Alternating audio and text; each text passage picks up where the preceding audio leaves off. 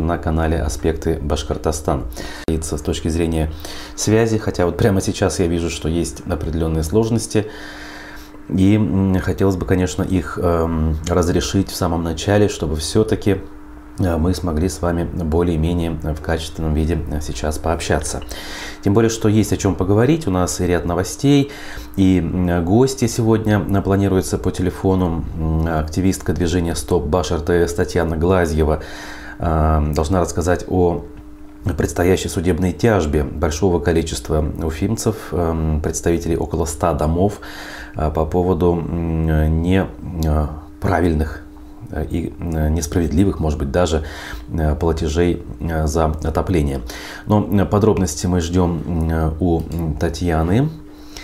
И, соответственно, это все состоится уже где-то в середине часа. Вот мне пишут, что э, все-таки, несмотря на все мои надежды э, по поводу качества связи, есть с ними э, проблемы. Но, как говорится, будем решать э, по мере поступления, если э, они будут э, решаемыми. Такова наша картина в плане наших намерений, поэтому давайте, как говорится, начинать.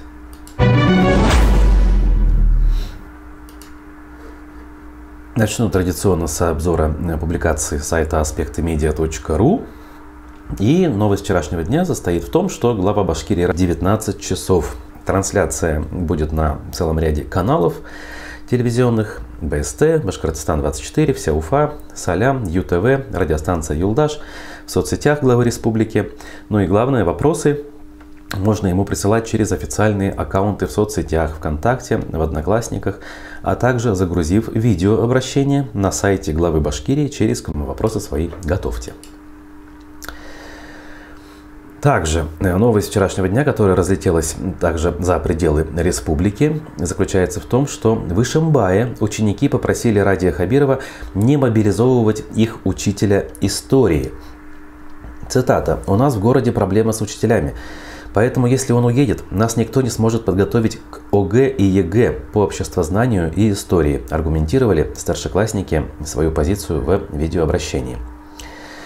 По информации военного комиссара Ишимбая и Ишимбайского района Кирилла Клюкина, учитель истории и обществознания Виктор Акимов был вызван 12 и 18 октября в военкомат для уточнения документов воинского учета, поскольку находится в резерве. А, но пока, по данным Э, того же военкомата. Он продолжает преподавать в школе. Об этом сообщили э, в администрации Ишимбая. Понятно, как бы новость сама по себе заслуживающая внимания, все бы ничего, но дальше поступила следующая информация. Из группы э, в ВКонтакте, видимо, да, ВКонтакте, под названием «Подслушанный Ишимбай», удалили видеообращение учеников школы номер 18. Это стало известно ближе к вечеру. Э, тем не менее, копии видео сохранились в различных телеграм-каналах и личных страницах пользователей сети ВКонтакте. Кто это сделал, по чьей просьбе, по чьему требованию даже, наверное, э, однозначно утверждать пока э, невозможно. Вот. И, в общем-то, тоже показательный момент. Вот все в этой истории абсолютно показательно. А ребята, я скажу от себя, большие футбольного клуба, в свою очередь, Шамиль Газизов сообщил РБК, что договоренности о вхождении республики в число учредителей клуба были достигнуты уже давно. Он отметил, что верит в благополучное разрешение нынешней ситуации с возможным сокращением всех сотрудников футбольного клуба. Ну, то есть, это самое сокращение, по его мнению, вероятно, теперь не состоится, и все будет более-менее нормально. Ну вот, пишут э, зрители, что есть сложности все-таки с трансляцией. Время от времени они, к сожалению, возникают. Ну, я от себя добавлю, что надеюсь э, в благополучный исход этого дела. Правда, когда государство входит в тот или иной бизнес-проект, а ФК Уфа, как и любой другой большой клуб, это бизнес-проект, э, с качеством менеджмента могут быть проблемы. На какие-то смелые, иногда даже авантюрные решения Шамиль Газизов – Именно он э, многие годы добивался вместе с клубом больших успехов, и именно ему в заслугу все это, э, как говорится, причинно-следственная связь в таких делах. Далее. Скандально известный, не побоюсь этого слова, хотя не люблю такой термин, но все-таки скандально известный активист Дильшот Шерматов объявил очередную голодовку, на сей раз за отставку главы республики. Э, за последнее время это вторая голодовка активиста. Ранее он организовывал и участвовал в голодовке обманутых дворников, э, которая проходила 16 э, по 27 сентября. Требование, кстати говоря, у дворников было тем же – Цитата. «Сегодня я объявляю вторую голодовку за отставку главы Республики Башкортостан Радия Хабирова», написал он в соцсети. Когда Ради Хабиров на Куштау публично во всеуслышание заявил «я своих не бросаю», он в тот момент провел черту между своим, своими и народом республики, говорит далее. Я объявляю данную голодовку об отставке главы республики, потому что считаю, что настала необходимость проявить инициативу и показать на личном э, нашего гражданина. И, в принципе, к такого рода акциям протеста отношусь, мягко говоря, неоднозначно. Э, даже с точки зрения э, контроля общественности со стороны, точнее, с точки зрения того, насколько Так, ну вот я вижу, в очередной раз происходят определенные проблемы с... Зам главы района в Башкирии объявили выговор. Очередной у нас зам главы района республики отличился, но на сей раз не из-за песни Верки Сердючки. Прокуратура Куйругазинского района Башкирии внесла представление главе района Юлаю Ильясову за проступок его заместителя. Как выяснила прокуратура, весной 22 года первый зам главы администрации по сельскому хозяйству Урал Ибрагимов отправил письмо руководству сельскохозяйственного предприятия района о присуждении своему зятю звание «Заслуженный работник сельского хозяйства республики». В удовлетворении просьбы председатель кооператива тогда отказал. Прокуратура также установила, что при вступлении на должность годом ранее Урал Ибрагимов не сообщил, что его супруга является сотрудницей местного отдела образования, а сестра работает в одной из школ, чтобы урегулировать конфликт интересов. Чиновнику был объявлен выговор за вот такие вот несущественные, может быть, но не красящие э, почетный труд э, чиновников э, проступки. Теперь о грустном и немного курьезном, может быть, даже с точки зрения происходящей мобилизации. Несколько публикаций, пруфов на этот счет. Двое мобилизованных из Башкирии женились в Казани. Значит, 17 октября поженились Руслан и Юлия Муфазаловы. Невеста приехала к жениху, с которым не успела расписаться до мобилизации. Они из Нуримановского района. Об этом в соцсетях сообщил глава администрации района Вильдан Сиддиков. Молодожены доказали, что расстояние для них не помеха, написал он. Также в Казани узаконила свои отношения пара из Мечетлинского района Решат и Нурзида. Руки труд. Фотографии приводятся. Ну, хочется верить, что эти пары проживут долгую счастливую жизнь. И как минимум э, мужья вернутся из этих самых мест. Уфимцы, э, следующая публикация. Уфимцы дали советы женщине, которая узнала о любовнице на проводах собственного мобилизованного мужа. Значит, Уфимка Оксана узнала, что у мужа уже полтора года есть любовница, провожая его на спецоперацию в рамках мобилизации. Она прожила в браке с Антоном больше 10 лет, с разницей в 3 года родила двоих детей. И историей поделилась с редакцией пруфов. Оксана не знает, что делать дальше, разводиться с мужем и строить дальше свою жизнь без него, или закрыть глаза и ждать его возвращения. Многие в соцсетях решили высказать свое мнение. Пока разводиться не надо, если с СВО не вернется, то выплаты пойдут законной жене. Не торопитесь, считает София. Все это сопли, сейчас не до них. Если уж и разводиться, то когда вернется домой. А если не вернется, то жена – законный наследник и получатель пособий на себя и детей. А вернется не целиком, то ковыляй потихонечку. Довольно-таки хладнокровно э, отмечает комментатор. Тут надо рассуждать строго математически, потому что в первую очередь мама отвечает за благополучие детей. Я бы хотел, чтобы в случае чего моя жена и другие женщины, родственники действовали максимально прагматично в интересах детей, написал Аркадий. Красивая история, а главное реальность многих семей, пишет следующий пользователь. Только не нужно мужика винить, ведь у любовниц и голова не болит. И на работе она не устала, всегда обнимет, под ручку залезет, поцелует. От нее идет ласка и нежность. Если все это есть в семье, то нет любовницы. Жены, когда вы последний раз обнимали мужа, залезали ему в штаны, пишет э, пользователь, вы после бракосочетания становитесь собственницей и мужа используете по надобности, а он желает любить и быть любимым, оставил комментарий Василий. В общем, целый ряд довольно-таки любопытных и иногда довольно категоричных комментариев на сей счет здесь присутствует. Ну, почему я обратил внимание? Почему? Потому что какие только стороны жизни э, не раскрывает происходящая ситуация. И не всегда самые благовидные э, наши э, стороны мы наблюдать вынуждены в такой ситуации. Опять-таки. Так, напоминаю, что у нас трансляция все-таки идет. Иногда есть небольшие лайки и писать свои комментарии в трансляции YouTube. Вот, а я буду дальше двигаться. У нас еще несколько публикаций есть. Так, медиакорсеть.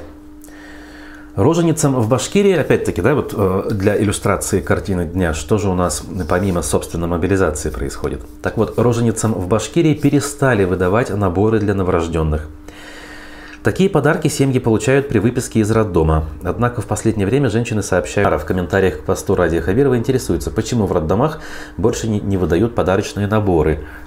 По ее мнению, дефицит таких комплектов появился после объявления мобилизации. Цитирую. Неужели мобилизация не может обойтись другими средствами? Почему за счет детей это делается? Позорно, что на дорогие приемы, перелеты, салюты деньги есть, а на детей нет, возмутилась она. В Минздраве признали, что не все молодые мамы получили такие наборы. Там отметили, что компания Агидель, которая производит комплекты, ведет учет таких семей. До конца октября всех новорожденных обеспечат подарками. Ранее в Минздраве сообщали об изменении состава такого комплекта, который состоит из восьми предметов – Сумки, вязаного комбинезона, шапочки, уголка, кофточки, ползунков, пожарного извещателя и стеганого одеяла. Тогда сообщалось, что все компоненты набора производит уфимское предприятие «Агидель». Ну да, даже пожарный извещатель производит «Агидель» народные промыслы. На самом деле, вот пишет издание «Медиакурсеть», Гидель производит далеко не все предметы из комплекта. Следует из материалов портала госзакупок, то есть из конкретных документов, а не из предположений. В конце августа предприятие производило, э, проводило э, запрос котировок на поставку 8 тысяч вязаных комбинезонов и шапочек бежевого яла. Эту закупку также отменили 9 сентября. Это почти 9 миллионов рублей. А, так занято предприятие Агидель в настоящее время. Уж не пошивом ли э, каких-либо предметов гардероба для нужд мобилизованных. Немножечко возвращаясь к событиям понедельника, страной. О чем речь? Он получил, поручил строго контролировать суммы, которые выделяются из бюджета на поддержку НКО. Значит, э, он отметил, что суммы господдержки 261 миллион рублей – это большая сумма, и она его впечатлила. Я бы за этим посматривал. Это большие деньги, и мы должны понимать, куда они идут. У нас сейчас приоритеты очень ясные и понятные. Это патриотизм.